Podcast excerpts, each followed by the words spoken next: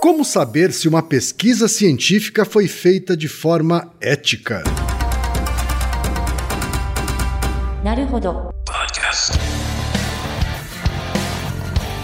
Bem-vindo ao Naruhodô, podcast para quem tem fome de aprender. Eu sou Ken Fujioka. Eu sou Altair de Souza. E hoje é dia de quê?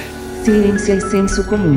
Altaí, vamos para os recados da paróquia. Quais são? Número 1, um, vai no iTunes Store, dê 5 estrelas e faça o seu comentário. É isso aí. Número 2, indique um episódio do Naruhodô para alguém que nunca ouviu o Naruhodô ou mesmo nunca tenha ouvido um podcast. Vamos aumentar o tamanho de nossa podosfera. E número 3, Altaí. Ah. O número 3 é sobre ajudar a manter o Naruhodô no ar, Altaí. Isso aí. E para contribuir, basta usar o aplicativo PicPay e assinar o apoio mensal de 15 reais. São duas Coca Zero, querido ouvinte, querido ouvinte. Uma para Altair e uma para mim. E como assinante, além da nossa gratidão, você terá três coisas. Um, você terá acesso ao grupo secreto no Telegram, ou seja, assinante pode conversar com a gente com a comunidade de ouvintes assinantes. 2. Você terá vantagens especiais. Por exemplo, assinante recebe os episódios no grupo secreto do Telegram antes de todo mundo. E 3. Você receberá conteúdos exclusivos. Por exemplo, assinante recebe episódios que só são distribuídos no grupo secreto do Telegram. Então é isso. Baixe o aplicativo PicPay e assine o apoio mensal. Com o PicPay você ainda vai poder pagar boleto, transferir dinheiro entre amigos, recarregar celular, sacar o saldo em qualquer banco 24 horas sem taxa. E olha só, no primeiro mês de apoio ao Narodô, você ainda tem um cashback de 15 reais. Isso mesmo, você assina e recebe seus 15 reais de volta. Uhum, tá? Agradecemos desde já e participem, por favor. É isso aí. Antes da pauta, mais um recado. O Naruhodo abre espaço para os podcasts das Minas, porque representatividade é importante também na podosfera. E o destaque de hoje vai para o podcast Sinuca de Bicos. Ouça o recado que a Ana Clara deixou para você, ouvinte do Naruhodô. E conheça o podcast Sinuca de Bicos. Sinuca de Bicos. Oi, eu sou a Ana Clara, mãe da Elise e falo de São Paulo. Eu sou uma das sete mulheres integrantes do podcast Sinuca de Bicos, que faz parte da família Paizinho Vírgula de Podcasts. Nossos episódios são quinzenais e a gente fala sobre vários assuntos que envolvem maternidade sob a perspectiva e experiência de cada uma. Você encontra a gente no sinucadebicos.com ou nas redes sociais, todas barras Sinuca de Bicos. Eu te convido a conhecer o nosso trabalho e ajudar a gente a fortalecer a mulherada que está aí nessa mídia também. É só procurar a hashtag Mulheres Podcasters. Valeu, meninos do Naruhodo, pelo espaço que vocês estão abrindo pra gente. Sinuca de Bicos, o podcast que mete o bico na maternidade real. Desafios, diversidade, empatia e humor, tudo numa tacada só.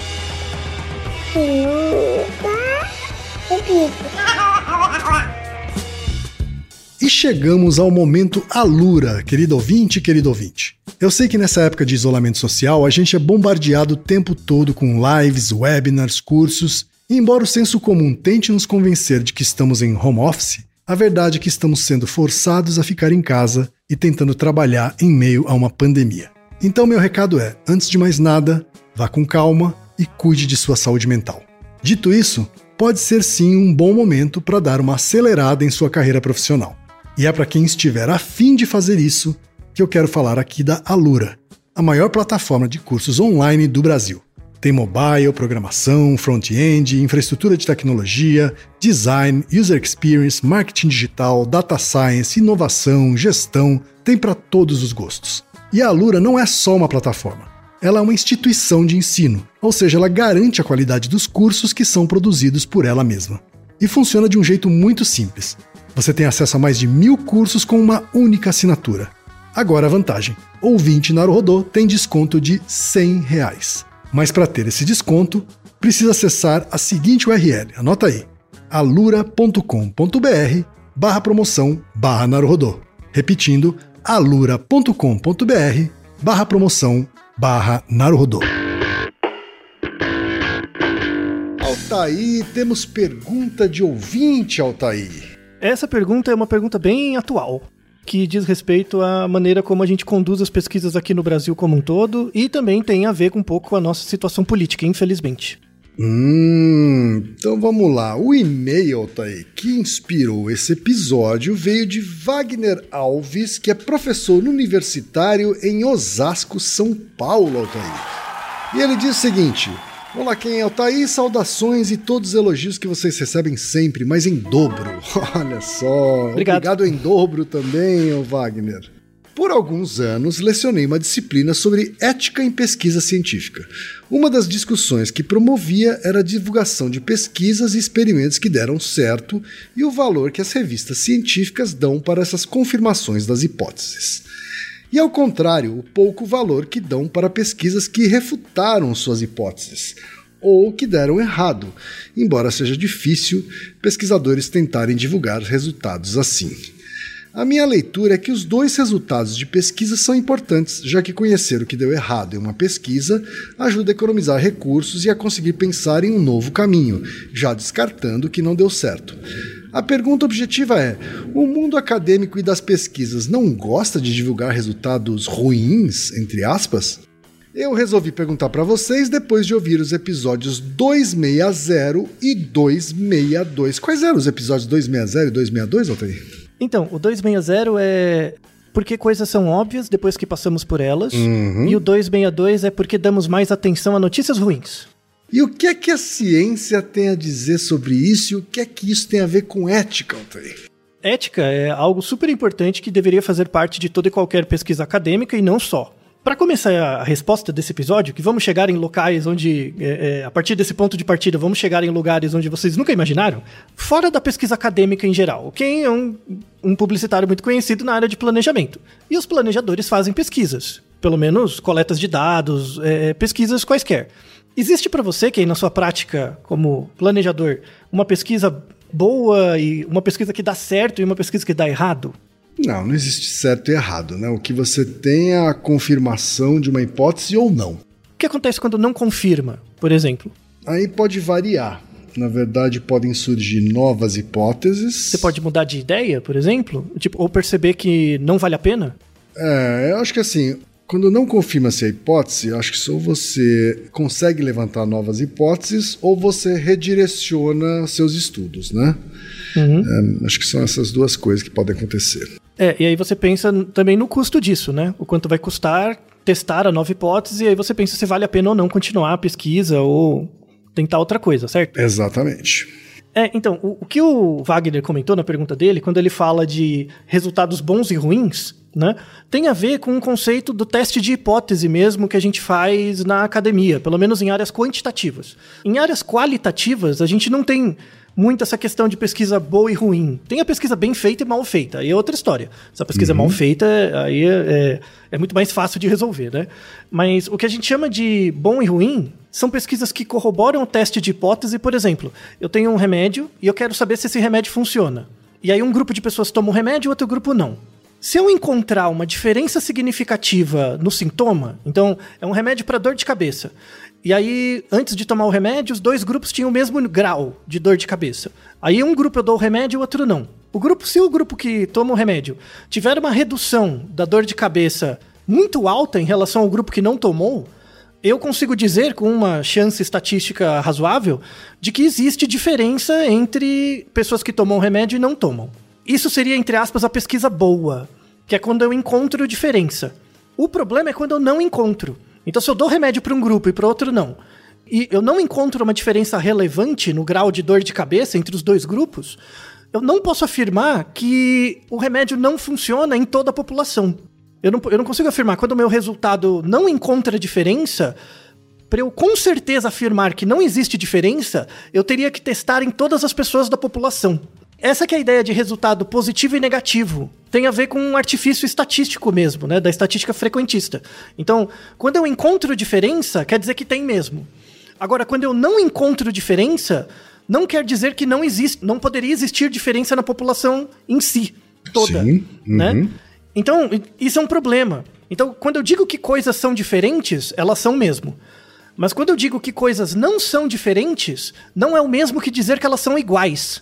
Certo. Percebeu essa sutileza?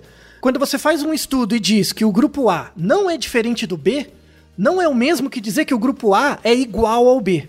Quer dizer que a diferença é pequena. Então, isso que é o resultado ruim. Porque quando eu, quando eu não encontro diferença, eu não sei se essa não diferença quer dizer uma igualdade ou uma diferença muito pequena a ponto de ser irrelevante. Sim. Então, quando eu publico um resultado que corrobora uma hipótese, logo grupos têm diferença, legal, né? Então, eu tenho mais uma pecinha de evidência para dizer que um remédio funciona, que um tratamento é eficaz ou algo do tipo. Agora, quando eu não encontro diferença, eu não consigo afirmar a rigor nada, nem que a diferença é muito pequena ou que nem os grupos são iguais. Só que, esses, como bem o, o Wagner comentou, esses estudos com resultado, entre aspas, negativo, são importantes de serem publicizados para você prevenir erros que esses estudos apresentam, ou mais do que isso, às vezes um estudo é tão bem feito que ele não encontra diferença porque é bem feito. E só são publicados estudos viesados que encontraram diferença por conta do viés, e não por conta do efeito que eu estou observando. Então, esse, esse cuidado é uma coisa que, principalmente nos últimos 10, 15 anos, tem chamado a atenção dos pesquisadores, assim, né? De sistematicamente, de vez em quando, publicarem resultados que não encontram diferença mesmo, né? E aí eu, eu penso como revisor. Eu sou revisor de várias revistas, né? E como revisor de revista, o editor nunca faz uma pressão em você para dizer, pelo menos nas revistas que eu, que eu reviso artigos, né? O editor nunca chega em você, ó, só aceita se deu diferença. Ele deixa completamente livre. Pelo menos as revistas sérias, não? As revistas sérias, isso. Mas a ideia agora é que está tendo uma grande, um grande cuidado por parte dos revisores nos cuidados com o método. Então, se, se você faz um estudo bem feito, com bons controles, com uma boa avaliação ética né, do cuidado com pacientes ou com objetos de pesquisa, e os resultados são bem apresentados, a hipótese é clara, a introdução é bem feita, a chance de o seu artigo ser aceito aumenta muito. Mesmo quando o resultado é, entre aspas, negativo. Porque isso mostra um modelo de uma pesquisa bem feita. Então, se o seu artigo é bem escrito e a pesquisa é muito bem feita, isso vira meio que um parâmetro para outras pessoas reproduzirem. Certo. Então isso é uma coisa que tem aumentado na comunidade, pelo menos em revistas mais sérias, assim, dos artigos serem mais avaliados pelo método que eles apresentam do que pelos resultados, confirmando, corroborando ou não hipóteses. Certo. E aí, assim, é- é- esse esforço de você começar a olhar um pouco mais o método do que os resultados é uma coisa recente.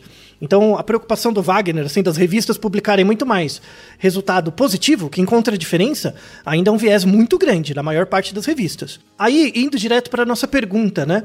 Como, como saber se uma pesquisa científica foi feita de forma ética? Aqui a gente tem que falar muito da ética em pesquisa. Então, assim, você não publicar um artigo só porque ele não encontrou diferença é um problema ético.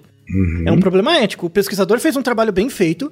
Você vê no, no- na, pesquisa dele que ele mostra que ele tomou todas as precauções, todo- todos os cuidados. É totalmente esperado que, que possa não, não encontrar diferença, e isso agrega resultado a evidências. Certo. Quando eu vou fazer uma meta-análise no futuro, em que eu pego vários artigos já publicados para produzir uma, um resultado que combina esses artigos, eu tenho que ter resultados tão, tanto positivos, que dão diferença, quanto negativos que não encontram. Eu tenho que juntar isso, senão eu vou fazer uma meta-análise com viés. Sim. Isso é muito importante ter resultados negativos, entre aspas, publicados. Para você ter um- um- uma meta-análise segura. Essa é uma discussão que tem uns 10 anos, né? De realmente forçar a publicação de resultados que não encontram diferença, mas são pesquisas bem feitas. E junto disso começou uma discussão ética muito, muito grande também. Eu dou várias disciplinas de, de epistemologia, de estatística, de metodologia e tal. E é interessante a preocupação da- dos pesquisadores cada vez mais com questões éticas. Porque você fazer uma pesquisa sem se preocupar com a ética não, não é nem o problema de fazer mal para o paciente. É que o resultado não é válido. Você não consegue usar o resultado quando você faz uma pesquisa que não é ética. E aí esse conceito de ética em pesquisas avançou mais. Você ser um pesquisador mal formado também é um problema ético. Então, por exemplo, se você é um médico mal formado que não, não sabe coletar dados ou fazer uma boa anamnese com o paciente, isso é antiético. Porque você está perdendo o seu tempo, o dinheiro da pesquisa e o tempo do paciente. A sua intervenção, que depois vai gerar um dado que vai ser jogado fora, gera mais malefício para o paciente do que benefício. Então, o próprio fato de você não ser educado cientificamente, quando você pensa numa pesquisa acadêmica, é antiético. E aí entra uma, uma, uma discussão que, com base no, no, no e-mail do nosso amigo Wagner, que eu queria trazer e dividir para vocês. Todo mundo sabe, pelo menos no jornal, nos últimos anos, que a verba em pesquisa no Brasil tem caído de forma vertiginosa. A gente tem perdido é, é, cada vez mais investimento em pesquisa. Apesar do Brasil ter uma tradição em, em formar muito bons, muitos bons alunos de pós-graduação, é, muitos, muitos colegas meus do exterior pedem indicação de aluno para mim, e muitos saem do Brasil, eu até é, é, valorizo, assim, até dou, dou apoio, porque a pesquisa no Brasil vai melhorar, mas quando ela começar a melhorar, você vai estar tá aposentando, então é melhor ir embora mesmo, né? Fazer alguma coisa importante uhum. é, fora. E a pesquisa tem que ser algo internacionalizável também, né? A ciência tem algo que é para além da, das, dos grupos, das culturas, das empresas, é, é, algo mais geral mesmo, né? O cientista, ele investe em coisas que, tão, que são muito maiores do que a vida dele. Eu, por exemplo, eu escrevi, vai, arredondando 50 artigos, mais ou menos. Uhum. Eu, eu tenho certeza que a, a, aplicabilidade real da maior parte dos artigos que eu publiquei só vai acontecer depois que eu estiver morto. Vai ser muito para frente. São aplicações muito distantes que vão acontecer. Você vislumbra que isso vai acontecer. Mas tem uma série de desenvolvimentos tecnológicos, passos que tem que acontecer para que isso caia no usuário comum, né, na pessoa do dia a dia. Então, você, o, o, cientista é alguém que vê muito para frente. Uhum. Tanto mais, mais ainda do que a vida dele, né? E é por isso que isso não é tão valorizado quanto alguém que valoriza as coisas próximas. Certo, porque, é, porque a gente está falando de uma variável bem distante, né? Bem distante, bem distante. É, não é fazer um planejamento de comunicação para vender um produto, né? Uhum. Que o produto vai estar tá lá. É uma coisa que você desenvolve uma nova molécula ou pensa um novo procedimento que vai ser daqui a décadas a, a, utilizado. Mas vai. E provavelmente você não vai ser valorizado por isso, porque não importa. O interessante é criar esse conhecimento e deixar disponível para outros pesquisadores seguirem em frente a partir dali. É, porque o, o mercado ele não está afim de esperar tudo isso para faturar em cima, não tem? Exato. E aí você vê a importância do, do, do ensino estatal. Né, do público, uhum. investimento público. Claro. Porque assim, dificilmente você abre uma empresa achando que ela vai durar 100 anos. Porque você não vai durar 100 anos. Uhum. Dificilmente. Tanto é que existe uma, uma fração significativa das empresas, ela acaba quebrando quando ela deixa de ser uma empresa familiar e tenta virar uma empresa séria, onde o, o patriarca da empresa não é mais o, vira o CEO, Nessa passagem, muitas empresas quebram, porque não, não, não dá. O empreendedor, ele não deixa um legado por meio das empresas que ele fabrica. A empresa tem que ser algo por conta própria, assim, tem que é igual um filho, né? Que tem que agir e se desenvolver por conta própria. Os empreendedores em geral, eles não pensam numa empresa que dura 100 anos. Mas o cientista sim.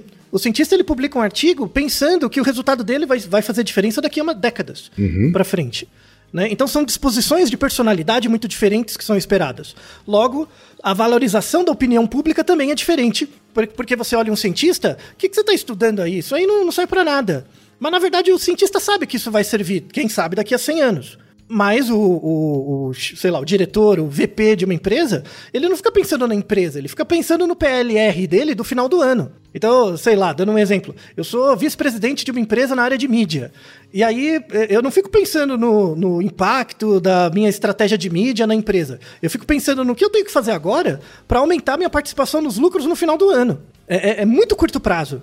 Então eu quero, eu quero aproveitar esse ensejo, né, para mostrar pesquisas que são feitas no Brasil da maneira como deveriam ser feitas. De forma ética e, e não só de forma interdisciplinar e colaborativa. Porque isso é uma coisa que não aparece no jornal. Não, não é uma coisa que é do senso comum, que as pessoas têm interesse. Na verdade, elas têm interesse a partir do momento que elas descobrem. Isso que é interessante. Uhum. Então, assim, começando a responder a nossa pergunta, né? Acho que a, a pergunta do Wagner já foi razoavelmente bem respondida, do, dessa separação, do, desse viés de predileção por resultados bons em relação a ruins. Entre aspas. É, é um próprio viés estatístico que, com o tempo, é, acredito que daqui a uns 10 anos, por exemplo, é, é, a gente vai diminuir bastante esse viés. É uma discussão que eu tenho visto com os meus colegas muito, assim. Mas pensando em, em pesquisas éticas, eu quero dar um exemplo de uma pesquisa completamente antiética. Uhum. Tá? É, eu não sei se você já ouviu falar, quem, de, da pesquisa da cidade de Tuskegee. Você já ouviu falar desse nome? Sim. Tuskegee, né? Uhum. É, Tuskegee é uma cidade americana do estado do Alabama. E é uma pesquisa muito conhecida para quem estuda ética em pesquisa, assim, eu vou fazer um, um, sumário dela. É uma pesquisa que se iniciou em 1932 pelo governo americano, foi o governo americano, um instituto de saúde lá, americano. Eles queriam saber uh, como é o desenvolvimento natural da sífilis. Uhum. Então, a sífilis era uma doença prevalente na época e não se tinha muitos estudos para saber como, onde que a sífilis ia, tipo, o quanto que ela degradava a saúde de uma pessoa a longo prazo. Não se sabia isso de forma sistemática. Aí, o que que, o, que, que o, esse Instituto Americano de Pesquisa, ligado a, ao Ministério da Saúde americano, fez? Ele foi nessa cidade de Tuskegee, nos Estados Unidos, no Alabama, coletou 600, pessoas, 600 homens negros, 399 deles tinham diagnóstico de sífilis e 201 não tinham. E aí, eles, apresen- é, é, eles não avisaram para essas pessoas que ia ser feita uma pesquisa com eles. O que, que eles, o que, que eles disseram para as pessoas? Eles, falaram assim: vamos fazer um tratamento pra, em vocês para sangue ruim, bad blood.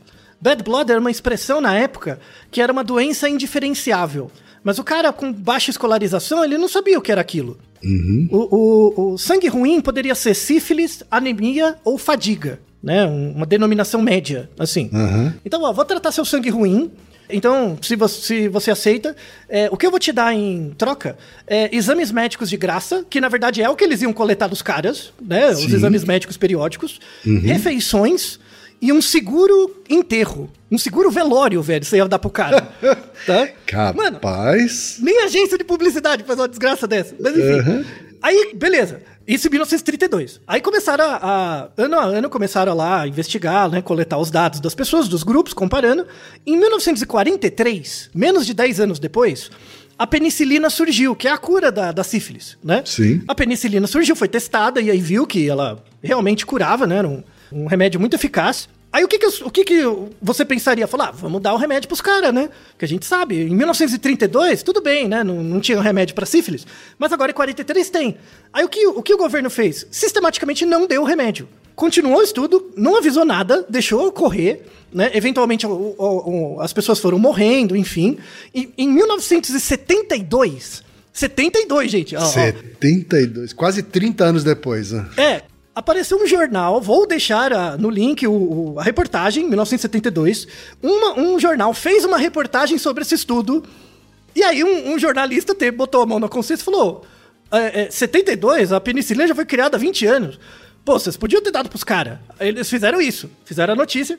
Isso motivou uma comissão ad hoc do governo inve- investigar essa pesquisa, né? Foram lá investigar essa pesquisa. E aí descobriram, no, no mesmo ano, eles decidiram, meses depois, que essa pesquisa era antiética. Por que será? Por que será? E aí o estudo foi interrompido, em 1972. Certo. Aí logo depois, em 75, foi criado um grupo de assistência a essas pessoas que passaram por esse estudo antiético. Então foram tratadas e tal, né? 1975, né? Que é o, o programa de benefícios de Tuskegee, né? Para essas pessoas.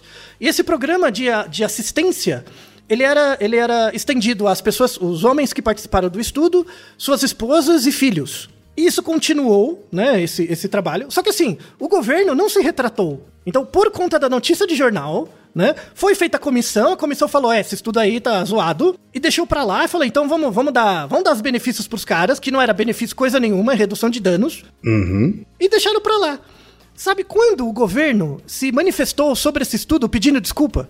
Em 1997, quase 100 anos depois. Impressionante. E, inclusive, vou deixar aqui como, como utilizando os talentos de narração do Ken, fiz uma tradução livre de uma parte do discurso do Bill Clinton pedindo desculpas públicas a- aos pacientes, né, as pessoas que participaram desse estudo.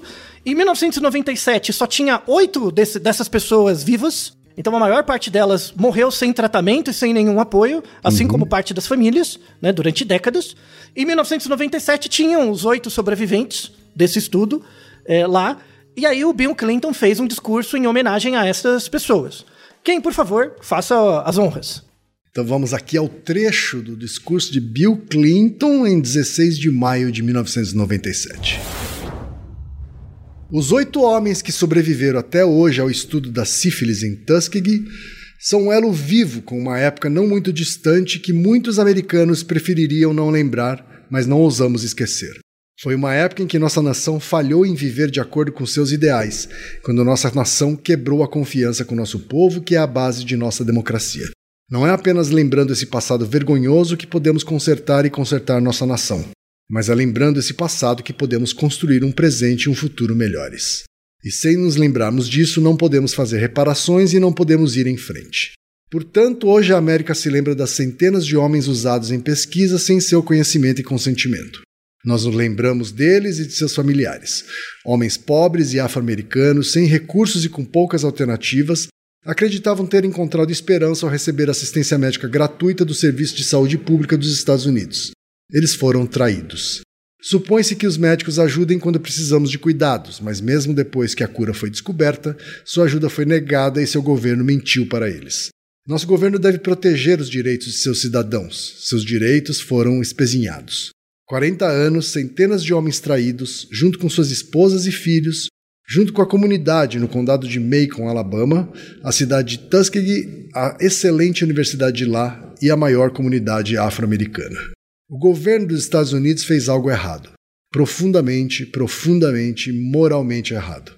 Foi um ultraje ao nosso compromisso com a integridade e igualdade para todos os nossos cidadãos. Aos sobreviventes, às esposas e familiares, aos filhos e aos netos, digo o que vocês sabem. Nenhum poder na terra pode devolver-lhes as vidas perdidas, a dor sofrida, os anos de tormento interno e angústia. O que foi feito não pode ser desfeito. Mas podemos acabar com o silêncio. Podemos parar de desviar nossas cabeças. Podemos olhar em seus olhos e finalmente dizer em nome do povo americano o que o governo dos Estados Unidos fez foi vergonhoso e sinto muito. O povo americano lamenta pela perda, pelos anos de dor. Você não fez nada de errado, mas foi gravemente injustiçado. Peço desculpas e lamento que este pedido de desculpas tenha demorado tanto para chegar. O legado do estudo em Tuskegee prejudicou de forma profunda nosso progresso e divide nossa nação. Não podemos ser uma só América quando um segmento inteiro de nossa nação não confia na América. Um pedido de desculpas é o primeiro passo e o fazemos com o compromisso de reconstruir essa confiança quebrada. Podemos começar certificando-nos de que nunca mais haverá outro episódio como este. Precisamos fazer mais para garantir que as práticas de pesquisa médica sejam sólidas e éticas e que os pesquisadores trabalhem mais estreitamente com as comunidades. Hoje gostaria de anunciar várias etapas para nos ajudar a atingir esses objetivos. Primeiro, a escola fundada por Booker T. Washington, distinguida pelo renomado cientista George Washington Carver e tantos outros que promoveram a saúde e o bem-estar de afro-americanos e de todos os americanos, é um local adequado. O Departamento de Saúde e Serviços Humanos considerará uma bolsa de planejamento para que a escola possa estabelecer um centro de bioética em pesquisa e saúde. O centro servirá como um museu do estudo e apoiará os esforços para abordar seu legado e fortalecer o treinamento em bioética. Em segundo lugar, nos comprometemos a aumentar nosso envolvimento com a comunidade para que possamos começar a restaurar a confiança perdida. O estudo em Tuskegee serviu para semear a desconfiança em nossas instituições médicas, especialmente onde a pesquisa está envolvida. Desde que o estudo foi interrompido, os abusos foram verificados, tornando o consentimento informado e a revisão local obrigatórios em pesquisas financiadas pelo governo federal. Comprometemos-nos a fortalecer a formação de pesquisadores em bioética. Estamos constantemente trabalhando para fazer avanços na proteção da saúde de nosso povo e na eliminação de doenças. Mas todo o nosso povo deve ter certeza de que seus direitos e dignidade serão respeitados à medida que novos medicamentos, tratamentos e terapias sejam testados e usados. Portanto, estou instruindo a nossa secretaria a trabalhar em parceria com o ensino superior para preparar materiais de treinamento para pesquisadores médicos. Eles estarão disponíveis em um ano. Eles ajudarão os pesquisadores a basear-se nos princípios éticos básicos de respeito pelos indivíduos, justiça e consentimento informado, e os aconselharão sobre como usar esses princípios de maneira eficaz em diversas populações. Quarto, para aumentar e ampliar nossa compreensão das questões éticas e da pesquisa clínica, nos comprometemos a fornecer bolsas de pós-graduação para treinar bioeticistas, especialmente entre afro-americanos e outros grupos minoritários. O HHS, o HHS, oferecerá essas bolsas a partir de setembro de 1998 para promissores alunos matriculados em programas de pós-graduação em bioética. E, finalmente, por ordem executiva, também estou estendendo o Estatuto da Comissão Consultiva Nacional de Bioética. A necessidade dessa comissão é clara. Devemos ser capazes de recorrer à sabedoria coletiva e ponderada de especialistas e representantes da comunidade para encontrar maneiras de fortalecer ainda mais nossas proteções para os sujeitos da pesquisa em humanos. Enfrentamos um desafio em nosso tempo. A ciência e a tecnologia estão mudando rapidamente nossas vidas com a promessa de nos tornar muito mais saudáveis, muito mais produtivos e mais prósperos. Mas com essas mudanças, devemos trabalhar mais para ver que, à medida que avançamos, não deixamos nossa consciência para trás. Nenhum terreno é conquistado e, de fato, muito se perde se perdermos nossa orientação moral em nome do progresso. As pessoas que dirigiram o estudo em Tuskegee diminuíram a estatura do homem ao abandonar os preceitos éticos mais básicos. Eles esqueceram sua promessa de curar e reparar. Eles tinham o poder de curar os sobreviventes e todos os outros, mas não o fizeram. Hoje, tudo o que podemos fazer é nos desculpar. Mas você tem o poder. Apenas você, Sr. Shaw, os outros que estão aqui, os membros da família que estão conosco em Tuskegee. Só você tem o poder de perdoar. Sua presença aqui nos mostra que você escolheu um caminho melhor do que o seu governo há muito tempo. Você não reteve o poder de perdoar. Espero que hoje e amanhã todos os americanos se lembrem de sua lição e vivam de acordo com ela. Belo discurso, hein, Altair? Sensacional. Qualquer semelhança com a Prevent Senior é mera coincidência. Mentira, é porra nenhuma. tá? é, é, esse é um dos temas que me deixa mais pistola, porque eu, eu estou há mais de uma década formando cientistas. Uhum. Hoje eu vou, a primeira vez em todos os Naruhodos que eu vou dar uma carteirada, eu consigo dizer melhor que ninguém que cientista não é, é médico não é cientista. Uhum. Tá? É, médico pode ser um cientista se tiver uma formação adequada, e a maior parte deles não tem, assim como boa parte dos psicólogos. O que é mais grave ainda, psicólogo a formação é pior ainda, em média. Uhum. Esse discurso do Clinton é um discurso muito bom, mas ele levou quase 100 anos para sair. Daqui a 100 anos, a Prevent Senior não vai existir, provavelmente. E eu espero que apareça alguma entidade representativa da classe médica ou da pesquisa que consiga fazer um discurso dessa magnitude em função desses estudos totalmente antiéticos, falaciosos, que são uma reprodução do estudo de Tusk de 100 anos atrás, feito é, no século XXI. N não é só falta de preparo, mas é também grupos que agem de má fé. Então, a, a, a ética em, em, pesquisa leva em conta também a ética do indivíduo, do, daquele que faz a pesquisa. Então, assim, o, o exemplo da pesquisa de Tuskegee é algo que continua acontecendo em muitas situações, por, por diferentes motivos, às vezes por ignorância, às vezes por uma formação ruim, e às vezes com o objetivo de, de fato, é, criar uma dicotomia entre economia e saúde, que na verdade não existe, como desculpa para favorecer grupos em relação a outros. Uhum. Né? E, e, em relação a isso, vitimando muitas pessoas que não têm nada a ver com isso, como essas 600, esses 600 homens e suas famílias e por aí vai. Agora eu quero mostrar assim que existe muita pesquisa antiética, muito mais pesquisa antiética no, na área privada do que pública, verdade seja dita. Uhum. Mas é, eu quero mostrar dois exemplos de pesquisas que, apesar do, do da queda vertiginosa da, do investimento em pesquisa no Brasil, temos ainda pesquisadores não só brasileiros, mas externos que, que também colaboram com pesquisadores aqui no Brasil. Quero mostrar dois exemplos de pesquisa séria, né? E, e que vão gerar resultados para populações e vão ter um impacto muito mais relevante do que uh, o descaso de situações como uh, as que temos passado. O primeiro exemplo é uma pesquisa que é uma parceria da Unesp aqui do Brasil com a, o serviço, é, o SUS da Inglaterra, Queria apresentar para vocês a professora Paula Gaiola, né, que é uma médica que tive o prazer de conhecer por amigos em comum. E ela está desenvolvendo um projeto muito interessante com dinheiro inglês, porque aqui no Brasil não tem, mas com dinheiro inglês, de propor um, uma, uma metodologia, um treinamento para ajudar centros que cuidam de idosos que estão se tratando contra fraturas de fêmur, principalmente, que é uma coisa muito prevalente, quedas em idosos, e é a especialidade dela, e ela conseguiu uma parceria com um grupo inglês para fazer uma intervenção aqui no Brasil. Então gostaria de pedir ao Ken que apresente a professora Paula, por favor, e o seu projeto. É isso aí. Então vamos ouvir a professora doutora Paula Schmidt Gaiola, que é médica com residência em clínica médica e terapia intensiva pela Unesp de Botucatu, doutorado em livre docência em fisiopatologia em clínica médica também pela Unesp de Botucatu. Atualmente é professora associada à disciplina de nutrologia e docente permanente do programa de pós-graduação em fisiopatologia em clínica médica da Faculdade de Medicina de Botucatu.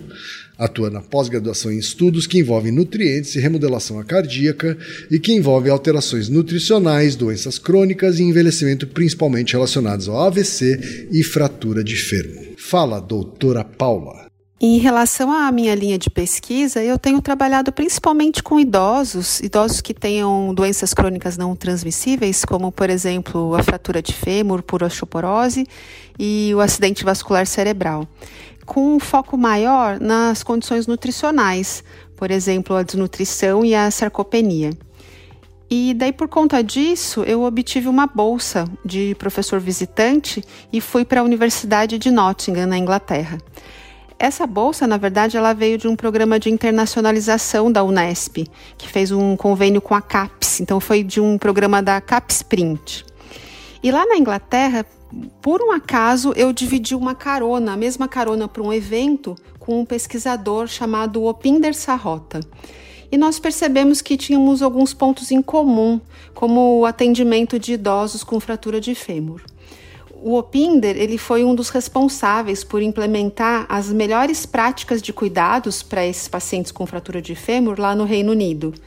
E então, depois de algumas conversas, nós montamos um time com pessoas do Brasil e da Inglaterra para escrever um projeto que pudesse melhorar esses cuidados desses pacientes também aqui no Brasil. E aí nós encontramos um edital do National Institute of Health Research, o NIHR, que financia pesquisas internacionais em países em desenvolvimento, como o nosso. Em específico, a gente, nós encontramos um edital para traumas que incluía quedas, que encaixou certinho na nossa ideia. E o que eu achei muito interessante é como que se desenvolvem esses editais na Inglaterra. Primeiro o que me chamou a atenção é que ele acontece em fases. Você manda um projeto mais resumido, em tor e em torno de uns 30% das pessoas passam para a segunda fase. E aí você é convidado para participar dessa segunda fase escrevendo um projeto mais detalhado. Depois, o foco do projeto ele tem que estar no impacto, que impacto que a sua pesquisa vai trazer. Isso tem que ficar muito claro. Como que você vai avaliar esse impacto? Quais os indicadores? O que, que mostra que você de fato cumpriu o que você prometeu que você ia fazer? Uh, e por fim, eles falam muito em sustentabilidade, ou seja, depois que, que o financiamento do projeto acabar, se a sua intervenção deu certo, como é que você vai sustentar isso? Então, eles, isso também tem que constar no, no projeto. E outro ponto assim que ficou, que me chamou muita atenção, é, que acho que é muito importante que nós no Brasil não estamos acostumados, é que é obrigatório ter um, uma parte lá do projeto que se chama PPI, que é o Patient and Public Engagement and Involvement. Ou seja, você precisa de um envolvimento do público e do paciente ativamente na elaboração e acompanhamento de toda a evolução do projeto. Na verdade, lá no, no Reino Unido, eles consideram que, que é ético e democrático você perguntar para aquele que será afetado pela sua pesquisa se a sua pesquisa atende às necessidades dele, se ela faz sentido, se é prioridade para ele. Então, a pesquisa ela passa a ser conduzida com e por aqueles que já tiveram alguma experiência vivida no assunto por exemplo, o paciente, o cuidador ou até mesmo um profissional da linha de frente que não seja o pesquisador. E a pesquisa ela não é feita para uma pessoa ou sobre ela. Então é, é, diferente porque você tem essa participação ativa do público lado a lado com o pesquisador. Como o nosso projeto ele passou para a segunda fase, foi necessário então começar a montar esse grupo da comunidade de pessoas que já tiveram alguma experiência vivida em fratura de fêmur. E aí foi quando a gente fez um contato, uma parceria com a ONG OLI, que é o Observatório para Longevidade Humana e Envelhecimento, que conseguiu me colocar em contato aí com pessoas é, em Maceió, Goiânia, em Belém, e eu fiz algumas viagens para saber, né, para conversar com a comunidade que tinha esse, que teve algum tipo de experiência com a fratura de fêmur sobre o nosso projeto. E conversar com essas pessoas foi incrível. Primeiro, que eu fui muito bem recebida em todos os lugares que eu fui e, de fato, acrescentou muito para o projeto. Na verdade, nos guiou, por exemplo, para a gente é, escolher os desfechos. Nós escolhemos que vamos avaliar a qualidade de vida pelo instrumento EQ5D. Então, o EQ5D ele avalia, por exemplo, dor, ansiedade, mobilidade. Então, essa é a preocupação de quem já teve fratura de fêmur. E pessoalmente eh, me fez refletir muito, não só como pesquisadora, mas como médica também, se de fato nós estamos parando para ouvir os nossos pacientes, para ouvir as pessoas. Será que nós estamos atendendo às necessidades ou se a gente só está sonhando por eles, né? Então eu penso que são tantos avanços tecnológicos, tantas evidências científicas, científicas, né, evidências científicas que são fantásticas e super necessário. Mas eu acho que o tratamento pode ficar ainda mais democrático se a gente parar um pouquinho para ouvir o que tem a dizer essas pessoas que já viveram a doença, né? Enfim, como um todo, essa experiência tem sido para mim muito rica, é, mostrou a importância da internacionalização e de que grandes oportunidades podem aparecer quando a gente sai da nossa linha de conforto, né, e me fez pensar assim mais quando estou desenhando um projeto, quais são os possíveis potenciais de impacto, como que eu vou avaliar esse impacto, como que eu vou sustentar isso depois do fim do projeto, né? E também me fez pensar se assim, a, a, valorizar um pouco mais os diferentes saberes. Não precisa, não tem só o saber do lado do pesquisador, né? Tem um, uma, uma sabedoria muito rica do lado daquele que já teve a experiência vivida no assunto, né? Porque se a gente pensar bem, de nada adianta eu inventar um tratamento maravilhoso para algo que não é tão importante para o paciente, né? Por exemplo, não adianta eu inventar um carro maravilhoso, confortável para as pessoas que estão interessadas em pedalar para ser mais sustentáveis e para serem mais saudáveis, né? Para um aluno de graduação interessado em pesquisa, eu, minhas dicas seriam assim: procura fazer um projeto de iniciação científica, começa a participar junto com seu orientador a ler os editais para vocês poderem se preparar melhor, para ver se vocês atendem os requisitos. Então, às vezes a gente não gasta tanto tempo nesse preparo do projeto e ele é super importante. Pensem também um pouquinho nos impactos da sua proposta e procurem perguntar para aqueles que serão afetados pela sua pesquisa se é isso mesmo. Esse impacto será que vai ser real? E por fim, assim, quando vocês estiverem mais maduros, claro, se tiverem oportunidade desde já, mas quando mais maduros, no mestrado, doutorado, busquem essas oportunidades de conhecerem pessoas, pesquisadores, membros da comunidade, seja pelo Brasil ou por outros países, porque essa troca de, de experiência, de conhecimentos, ela é extremamente rica e, e só vai trazer benefício para todos os lados. E aí, Altair? O que, que você tem a comentar sobre é, essa contribuição da doutora Paula Gaiola? Então, primeiro mostra. A, porque a, Gaiola, a, a, professora Paula é de uma geração anterior, né, de, de pesquisadores, é, onde a gente tinha mais investimento. Então, a formação básica dela é, era numa época que você tinha mais investimento em ciência, possibilidade de fazer um mestrado e doutorado com mais qualidade e possibilidade de bolsas de internacionalização. Ela já era docente, fez essa bolsa, na, uh, essa pesquisa na Inglaterra e criou pontes de pesquisa onde você consegue de, utilizar dinheiro inglês, por exemplo, para realizar um projeto no Brasil. Aí as pessoas pensam, mas por que, que os, os ingleses iam ter interesse em fazer pesquisa aqui no Brasil? Tem um uhum. interesse não só da internacionalização, né, de troca de alunos e de pesquisa, porque esse é um projeto que vai durar cinco anos, mais ou menos, mas também para verificação de certas práticas que são feitas pelo Sistema Público de Saúde da Inglaterra se funcionam em outros locais. Então tem um interesse também estratégico barra político, né, de influência, de intervenção, de criação de redes de pesquisa entre a Inglaterra e o Brasil, mas também para a formação de pesquisadores que podem fazer esse tipo de trabalho de saúde pública em vários locais. Além disso, o que a Paula bem comentou, é que é a, a, a, essa coisa do PPEI, PPI é a, o envolvimento público, o envolvimento do público e o engajamento na pesquisa. Então, ela entrevistou pessoas que tiveram fratura de fêmur para saber o que elas gostariam dessa pesquisa.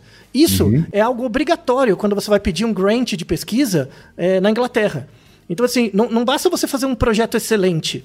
Você tem que entrevistar a pessoa que vai ser alvo e ver o que ela acha. Porque pode ser que a pessoa diga, fala, mas eu não quero isso para mim se não, não tiver a ver com ela, né, a, a, o projeto, simplesmente o projeto não é aceito. Mesmo apesar da boa qualidade, das ideias e tudo mais. E aí eu deixo vários artigos na descrição que mostram que esse PPI, né, esse, essa obrigatoriedade do envolvimento do público na formulação e condução da pesquisa é algo que é um tipo de educação científica. Então tem um artigo de 2018 que é muito legal, que é, eles fizeram planos de saúde pública, né? E tinham essas reuniões onde qualquer, qualquer pessoa que participa dos estudos ou que faz parte da população-alvo pode fazer parte e discutir. E ali era criado um grupo de aprendizado. Não era um grupo em que tinha o médico e o médico dava orientações. Não uhum. era assim. Era um grupo onde as pessoas realmente partilhavam o que elas queriam saber e as respostas eram dadas dentro do próprio grupo. Então tinha, tinha apoio de psicólogo, terapeuta é, ocupacional e tudo mais. É um trabalho muito legal para formação do médico, porque aí o médico vê que ele não é o suposto saber. Tem muitas coisas que ele dá para o paciente como achando que está curando ou tratando, e na verdade o que a pessoa precisa é outra coisa.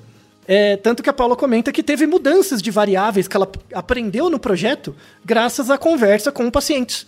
Então ela voltou com um conhecimento muito mais rico da eficácia né, do projeto e também quando o dinheiro acabar, uma, ele, ela descobriu, graças ao contato com os pacientes, possibilidades também de manter a, a, o projeto ativo após o financiamento, o que aumenta muito a chance de ganhar esse grant, né, algo sensacional, assim, muito, muito importante. Isso, isso, algumas pessoas devem estar pensando, ah, então é o interesse dos ingleses em dominar o Brasil, a colônia e tudo mais, né? Tem esse, essa coisa meio persecutória. Quero dar um exemplo do contrário, que é a influência do Brasil em outros países, como a gente ajuda a formar pesquisadores. Gostaria de apresentar a professora Lízia Zambrano, da Universidade Nacional Autônoma de Honduras, que eu também colaboro, colaboro há alguns anos com o governo de Honduras, é, em várias pesquisas agora com a Covid também. E a Lizen fez doutorado no Brasil, né? Uhum. Na, na, Unifesp, a gente se conheceu aqui. E agora ela, ela é uma docente que faz pesquisas de impacto para todo o país lá e acaba levando a influência também dos pesquisadores do Brasil para lá também.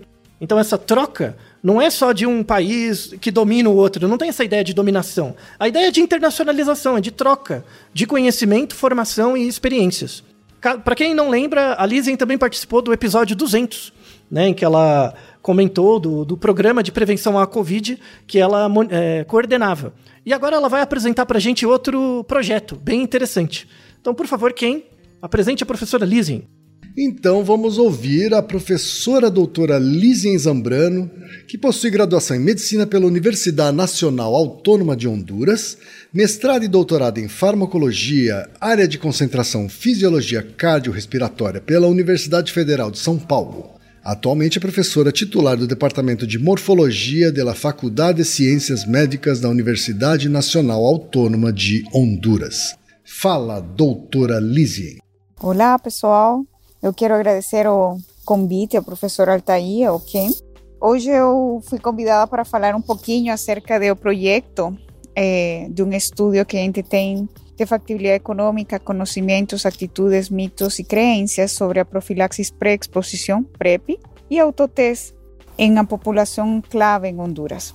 Esse projeto é um projeto bem interessante porque nosso país ainda não tem a inclusão de PrEP e autotest e de essa pesquisa que a gente está fazendo uh, será incorporada em nosso sistema de saúde. Esse é um equipo que é multidisciplinar. A gente conta com uma, uma combinação de um equipo nacional e internacional. A gente tem eh, dentro do nosso equipe uma das primeiras infectologistas do país, a doutora Elsa Palou. Também temos uma especialista em microbiologia em HIV, a doutora Ivete Lorenzana. E de parte do internista temos ao professor Fausto Munhoz. Todos eles han trabalhado na área da saúde, né, com muitos anos de experiência. Também temos a nossa coordenadora de monitoreo, que ela que ha trabalhado em outros projetos, né, como o projeto de Zika. E isso é a doutora Itzel Fuentes. E também eu tenho o prazer de poder trabalhar com a parte estadística com o professor Altair. Também temos a participação do braço qualitativo justamente com o pessoal da Colômbia, que agora elas estudam na USP, né? Então, o equipo do braço qualitativo é um equipo muito legal, porque temos antropóloga, psicóloga e geógrafa também, para entender melhor quais são crenças né, que se tem, os conhecimentos e atitudes que a população tem acerca de um tema muito importante como é a, a profilaxis pré-exposição e autotest. Estes estudos estão sendo financiados por organismos internacionais, em este caso via Global Community, um braço operativo de Fundo Mundial em nosso país, o qual é muito legal porque a gente vai conseguir conhecer melhor e como será melhor a implementação de o PrEP e autoteste para eh, nosso país, iniciando por a população clave. Então, a gente nesse estudo está trabalhando com HCH, com mulheres trabalhadoras do sexo, MTS. Estamos trabalhando com uma população garífuna, que é autóctona de nosso país, né? E também com a população trans, escutando o que eles eh, acham e como seria a, a melhor forma de ter o PrEP e autoteste no nosso país. Dentro desse estudo, a gente também tem a prova piloto, a gente já está rodando com 50 pacientes em todo o nosso país, né? Desses grupos de risco para uh, iniciar o PrEP e autoteste. Então, eles têm já o tratamento por três meses e a gente espera que com nossos resultados finais a Secretaria de Saúde pueda implementar para mais pessoas em todo o nosso país. Muito obrigada pelo convite, professor Altair. E aí, professor Altair, o que, que você tem a comentar sobre a contribuição da doutora Lizien? Trabalho fantástico, né, antes de mais nada, e mostra a, a importância da internacionalização. Então, graças ao conhecimento que a gente desenvolveu juntos aqui no Brasil, a Lizien consegue, eh, em Honduras, com um grupo muito pequeno de pessoas, pleitear verba do, do Banco Mundial e do governo é, de Honduras para propor um, um, plano, no caso de PrEP, que é um remédio pré-exposição para HIV. Temos um episódio sobre HIV, né, que a gente fala um pouquinho disso. É, temos um episódio do Naruhodo, do Naruhodo a respeito. Isso mostra que a internacionalização é algo fundamental para a pesquisa. Então ela consegue, com um pequeno grupo, fazer um, uma pesquisa multidisciplinar, integrando é, analistas de dados, é, economistas, é, antropólogos e tal, para propor uma política pública de intervenção, avaliar a, a efetividade e eficácia dessa intervenção, e temos uma política pública que vale para o país inteiro. E é um projeto que pode durar décadas. Né? A partir do momento que ele se instaura como política pública, você tem alguma coisa, um resultado da sua atividade que dura décadas. Então, assim, a Lizzie eu considero uma heroína mesmo lá, né, em, em Honduras, é, desbravando a, a, ciência, construindo a pesquisa de pós-graduação por lá, que é uma, um país que necessita muito, não só, mas também. E isso mostra que existe esperança para a pesquisa no Brasil, não só recebendo dinheiro de fora, mas também é, é, com internacionalização e aplicando conhecimento que temos aqui em outros locais. A questão é que existe uma grande briga entre interesses acadêmicos e políticos, coisa que raramente aconteceu na história.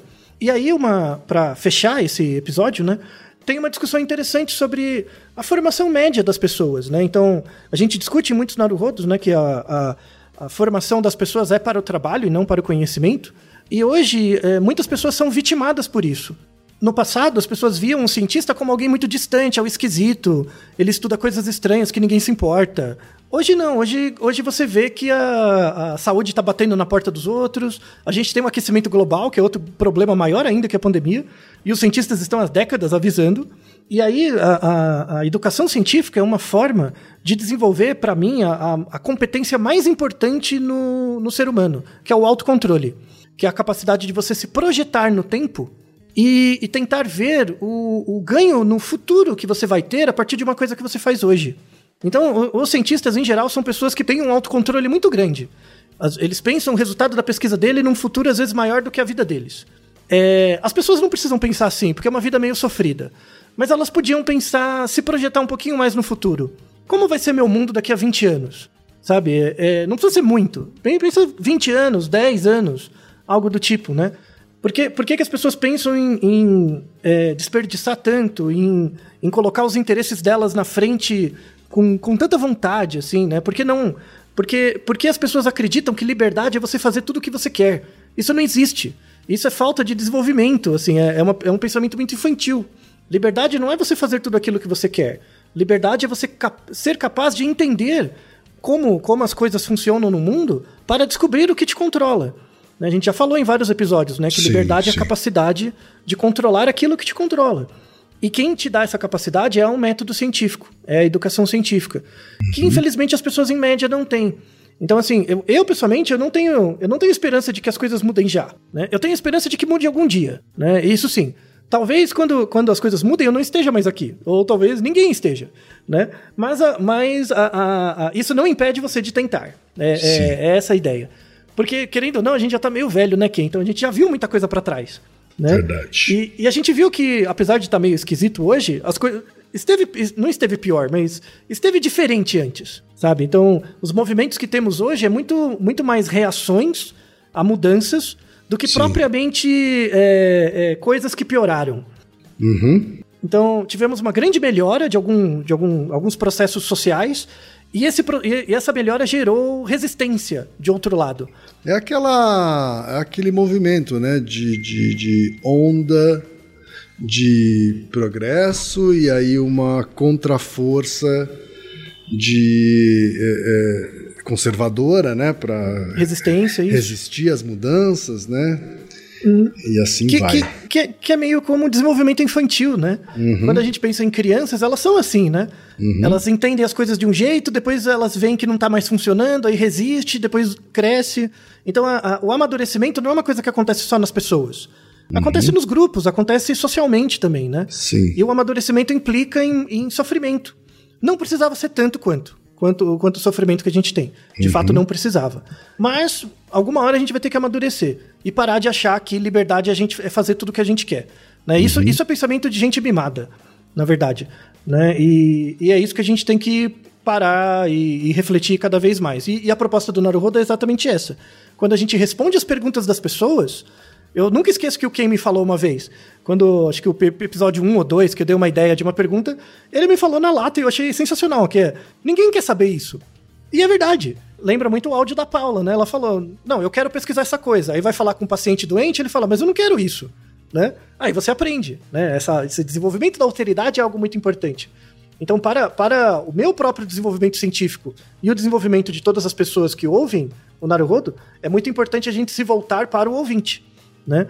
Por isso que todos os episódios vão ser baseados nas perguntas de vocês. Isso é uma forma de envolvimento do público nessa atividade de educação científica que temos feito. E esse episódio é um episódio mais é, coletivo para mostrar que ainda o Brasil faz pesquisa. É, esses são só dois pequenos exemplos, temos uma enormidade de exemplos, muita gente fazendo divulgação científica e também pesquisa. E, e é uma forma de trazer alguma esperança para vocês que acreditam na ciência Ciência não é algo para ser acreditado, né? É algo que é como 2 mais 2 é 4, né? É algo para ser aceito. É, é, fico contente e apoiado, que tenha... né? apoiado. Pessoas que, que, que aceitam a ciência, é algo assim, né? Porque é algo da realidade, né? Então, para você que aceita a ciência e se sente muito desamparado, estamos fazendo coisas. A mudança agora parece muito, muito devagar porque o sofrimento é muito grande.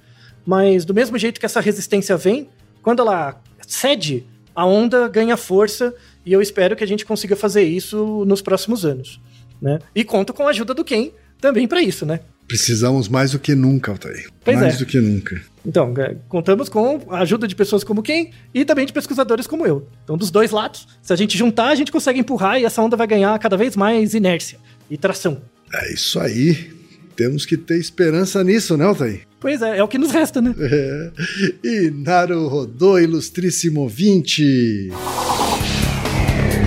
E você já sabe, aqui no Naruhodô, quem faz a pauta é você. Você tem alguma pergunta pra gente ou quer comentar algum episódio? Escreva pra nós. podcast@naruhodô.com.br. Repetindo? podcast@naruhodô.com.br. E lembre-se, mande nome completo, idade, profissão e a cidade de onde você está falando. É isso aí. Naruhodô. Esse podcast é, é apresentado por b9.com.br.